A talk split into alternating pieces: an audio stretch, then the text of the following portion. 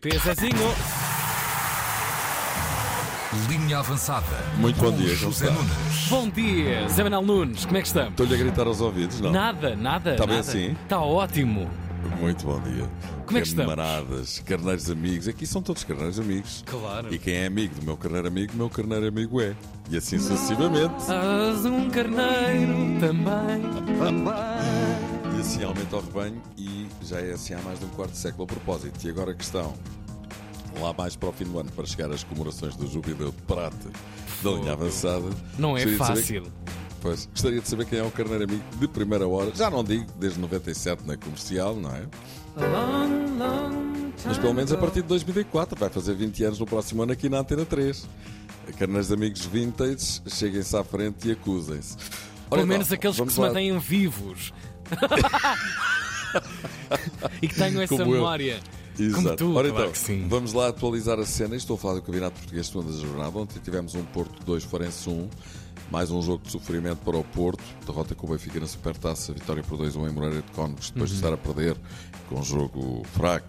E ontem mais do mesmo. O Porto marcou cedo por Tony Martínez. Depois andou ali e tal, bola na área, bola na área, bola na área, nada. O Farense começou-se a esticar aqui e acolá e marcou.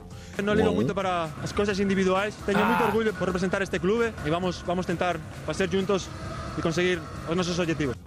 É verdade, Marcano hum, foi responsável hum, de alguma forma pelo primeiro gol do Farense, passou mal, levou um túnel, remate prensado, gol, mas foi Marcano quem acabou por salvar o Porto 11 minutos depois dos 90, fazendo o 2-1. Hum, Um jogo que não deixa saudades, o Porto massacrou, é verdade, nunca jogando bem, mas esteve sempre em cima, número até significativo de oportunidades, o Farense aqui ia colar a sair com algum perigo, mas lá está, 12 minutos de compensação, habituem-se, que isto este ano vai ser assim. Agora, quando fores a um, a um jogo de futebol, Tiago, e tu vais a muitos, que eu sei, Bastante. já sabes que no mínimo tens que hum, organizar 3 horas Para, para a eh, partida, não é? Para o evento. Ir, estar Sim, sim, sim, e voltar, pelo menos isto. 11 Porque- minutos de compensação é massa. Sim, sim.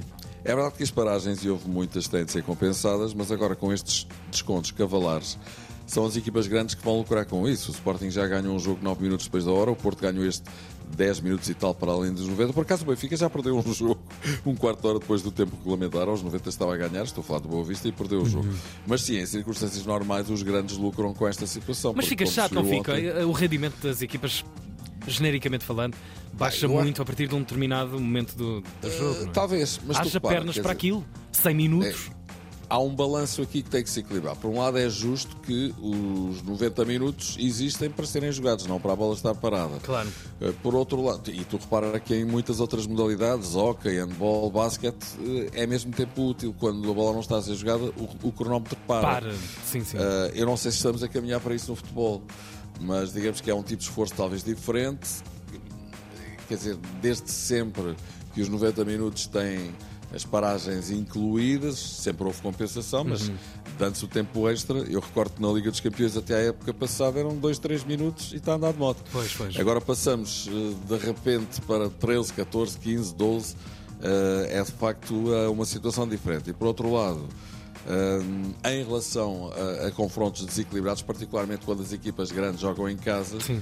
eu acho que muito mais dificilmente vão acontecer surpresas, porque elas vão massacrando. O público também, obviamente, faz pressão. As equipas menos apetrechadas já estão muito desgastadas. Pois e mais é. cedo ou mais tarde, tantas vezes o cântaro vai à fonte que se parte mesmo. Ontem, cruzamentos, cantos, cantos, cruzamentos, golo, mas isto não retira esta verdade. O Porto está a jogar pouco e tem poucas soluções. Aliás, a equipa do Porto que acabou o jogo demonstra aquilo que eu acabei de dizer. Diogo Costa, Namaz, Marcano, Fábio Cardoso, Zaidu, PP, André Frank, Stefano Eustáquio, Galeno, Tony Martínez, Fran Navarro. Assim é difícil, não é? Porto já sem Otávio, a caminho do Al Nasser, Com Abreu, Lá vai mais um. tá o é verdade.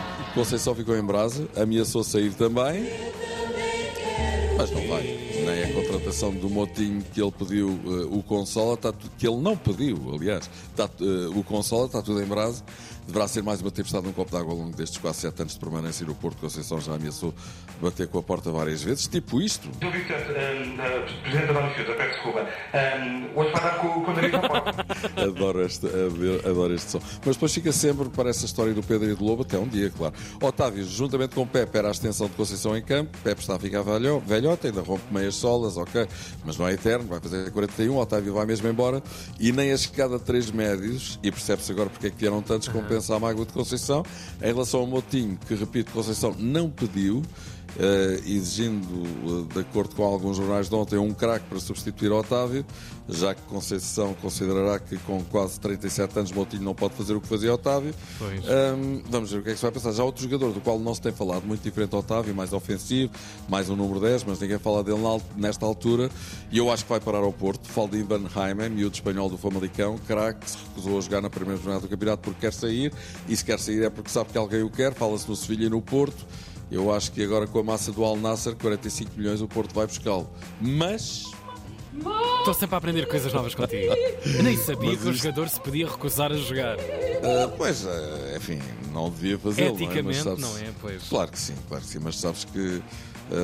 este O tipo dinheiro fala mais alto. Isto tipo de pressão às vezes acontece. Mas isto, meu amigo, veremos se a administração faz a vontade da Conceição ou não. Um pequeno exercício de especulação em relação ao Motinho. Será que Pinta Costa o motivou com um projeto mais duradouro do que apenas um contrato eh, de um ano como jogador? Recordo que o Motinho vai fazer 37 anos no mês que vem. Por exemplo, quem sabe vir a ser o sucessor de Conceição um dia mais tarde. Tem perfil para isso. Uhum. Num registro diferente, mas tem a alma e o espírito que o Presidente aprecia num jogador ou num treinador do Porto.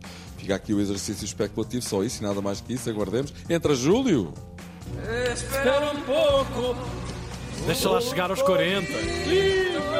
Vais acordar toda a gente em casa, Zé. Olha, no sábado a Figa recebeu o Farense 2-0, já na ponta final do jogo, lá está, depois de Roger Schmidt ter puxado outra vez pela sua veia criativa, vamos dizer. Xissa maluco, parece o professor Pardal. O guarda-redes Samuel Soares estava sempre para ser dispensado, foi para a baliza, Trubino foi para o banco, Dimos para casa e parece que se vai embora, já se especula com isso os jornais. Parece que discutiu com o Schmidt por estar a ser encostado e não ter gostado do que ele disse na conferência de imprensa. Tenho a impressão que Vlaco Dimos no Benfica, o seu consulado chegou ao fim a história de Vlaco Dimos no Benfica, mas também aqui temos de aguardar. Então e o Orges a defesa esquerdo? É isso mesmo. verdade. Estou, pois, Mister. A questão é para quando Austas na baliza ou a ponta de lança? É verdade, o Braga ganhou em Chaves 4 a 2 e o Sporting jogou na sexta, venceu fora de casa o Casa Pia por 2-1, com mais duas batatas de Paulinho, que está on fire, a marcar golos como nunca.